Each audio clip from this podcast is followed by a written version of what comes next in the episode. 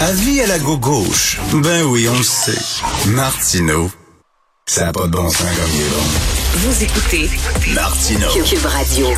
Alors, la firme Conseil McKinsey emmène large un peu partout à travers le monde. En France aussi, on a découvert que le gouvernement Macron donnait énormément de, contrats à la firme McKinsey parce que les autres, ça a l'air qu'ils ont une solution à tout.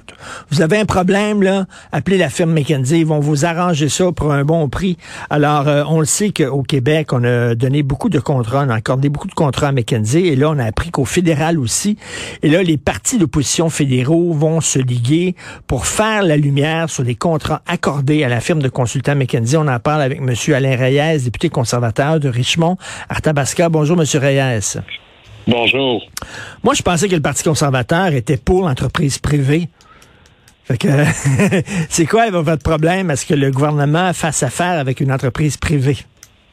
Ben, un, un pour qu'on soit clair, je suis pas nécessairement avec les conservateurs, mais je pense que cette bataille-là qu'ils mènent avec le Bloc québécois puis le NPD est tout à fait légitime. On parle de millions que le gouvernement de Justin Trudeau a donné à cette entreprise de l'obéisme, on va dire les vraies choses, là, qui sont là pour donner des conseils. Puis je dirais pas que c'est le fait que le gouvernement ait demandé de l'aide à une compagnie avec des experts pour les aider en sortant de la boîte du gouvernement c'est plutôt l'ampleur de cette aide-là. on parle de, on, reprochait au gouvernement de Stephen Harper d'avoir investi dans ces compagnies-là dans le temps, mais on parle de 30 fois plus en deux ans de moins que les libéraux ont donné, puis ça dans une très courte période de temps. Et Dieu sait que c'est pas le gouvernement libéral de Justin Trudeau qui a le moins engagé dans la fonction publique. Fait que je me pose des questions. On engage plein de monde dans la fonction publique, puis on dit qu'il faut, faut écouter nos experts en même temps, on donne des millions à des Hmm. firmes privées qui ont accès à toute cette information-là. Puis, à moins que je me trompe, là, si on regarde particulièrement dans les deux ministères qui ont demandé le plus d'aide à cette compagnie-là, euh, l'armée, euh, la sécurité publique et l'immigration, ça n'a pas l'air de s'améliorer. Fait que on va arrêter de payer pour quelque chose qui n'améliore pas nos services. Là. À un moment donné, il faut arrêter d'être imbécile, puis il faut avancer. Là. Ben c'est ça. Comment ça se fait qu'on a une fonction publique si grosse que ça, énorme, hein? puis au Québec, on n'arrête pas d'ajouter des fonctionnaires, puis j'imagine que c'est la même chose au fédéral.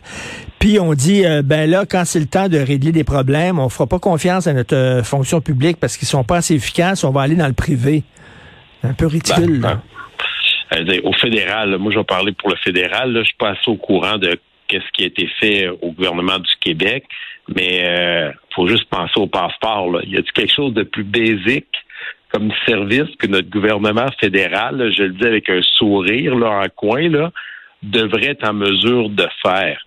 Ils ont eu de la difficulté à gérer cette transition-là post-pandémique, euh, des demandes de passeport que nos citoyens avaient le droit de demander en toute légitimité.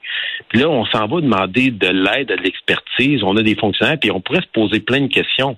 Pendant les deux ans de la pandémie, là, la majorité des fonctionnaires au fédéral étaient à la maison et répondaient dans quelques ministères à des urgences là, dans les programmes particuliers.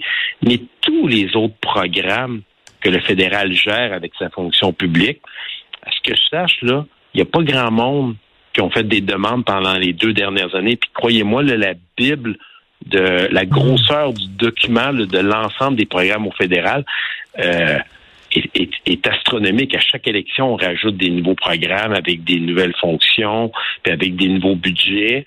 Puis on se pose jamais la question s'il y a de quoi qui est toujours up-to-date, d'actualité, puis on devrait-tu des fois faire du ménage là-dedans, puis en enlever là, du red tape, de la bureaucratie, dans toutes ces choses-là qui sont rendues désuètes en ce moment. Mais pense qu'à cette question-là, on est tous d'accord que oui, il faudrait faire du ménage. Puis euh, concernant les contrats accordés à McKenzie, j'imagine que c'est une question de transparence aussi. Là. Est-ce que ce qu'on veut savoir, c'est que vous avez accordé des contrats, est-ce que ça a été efficace? Est-ce qu'effectivement, ils ont solutionné le problème? Est-ce que ça vaut la peine? Si oui, ben est-ce que vous avez. Tu sais, on ne sait pas. Ça se fait de façon cachée, opaque. Puis Yves-François Blanchet a posé une bonne, euh, a mis une, balise de base. Il a dit, on veut tous les documents, là, comme été demandé par le consortium de tous les partis d'opposition, mais on les veut pas cavardier. On veut pas que ça soit, parce que souvent, on reçoit des tonnes de documents de la fonction publique, mais 90% est barré, puis on n'a pas accès à l'information. Donc, honnêtement, je pense que c'est légitime. C'est une première étape, cette commission parlementaire qui va qui va s'attaquer à ces documents-là pour voir qu'est-ce qui est fait, parce que moi, sincèrement, on dit les vraies choses, là. Avez-vous trouvé que la fonction publique, dans les deux, trois dernières années, s'est améliorée? Hmm, non, c'est un gouvernement défaillant. C'est un gouvernement défaillant. Et, d'ailleurs, M. Reyes, euh, ça doit être de la musique à vos oreilles, le livre que Bill euh, euh, Morneau va sortir le 17 janvier, où il dit que la machine autour de Justin Trudeau, elle, sa mission première, c'est de protéger l'image de Justin Trudeau, de le montrer comme étant quelqu'un de populaire, etc. C'est pas de est-ce qu'on prend les bonnes décisions pour le bien-être des Canadiens? Non, c'est ce que est-ce que l'image de Justin Trudeau va être bonne. C'est ça qu'il dit. Là. Je le dis, ça surprend pas personne. On savait tous ça. Non, ça ne surprend pas personne. Puis ce qui est difficile avec Bill Morneau dans ce cas-ci, c'est qu'il a joué dans le film en ben plus, puis il a aidé à cette image-là. Fait que c'est ça qui fait que plusieurs sont très sceptiques sur l'impact que ça leur a. Est-ce que ça va vraiment égratigner euh, Justin Trudeau à un tel point, l'usure du pouvoir, ainsi de suite. Mais je pense que il y a personne de sensé sur cette au pays, là, au Québec, qui pense que Justin Trudeau n'est pas un premier ministre d'image. Là, faut, faut voir comment il a été monté de toutes pièces depuis le tout début. Puis là, bon, ben, c'est aux partis d'opposition à offrir une alternative, ce qu'ils n'ont pas réussi à faire euh, depuis le tout début, parce que dire, le constat là est, est indéniable. C'est un premier ministre qu'on soit en situation d'austérité, euh, de, de difficulté économique ou de prospérité économique, on, on crée des déficits on dépense sans compter. On répète toujours les mêmes phrases. On le fait pour les Canadiens, Canadiennes. On va toujours travailler pour les Canadiens, Canadiennes. Mais en réalité, c'est dysfonctionnel au niveau de l'immigration, au niveau de la sécurité publique, au niveau euh, des passeports, euh, au niveau de l'Agence du revenu.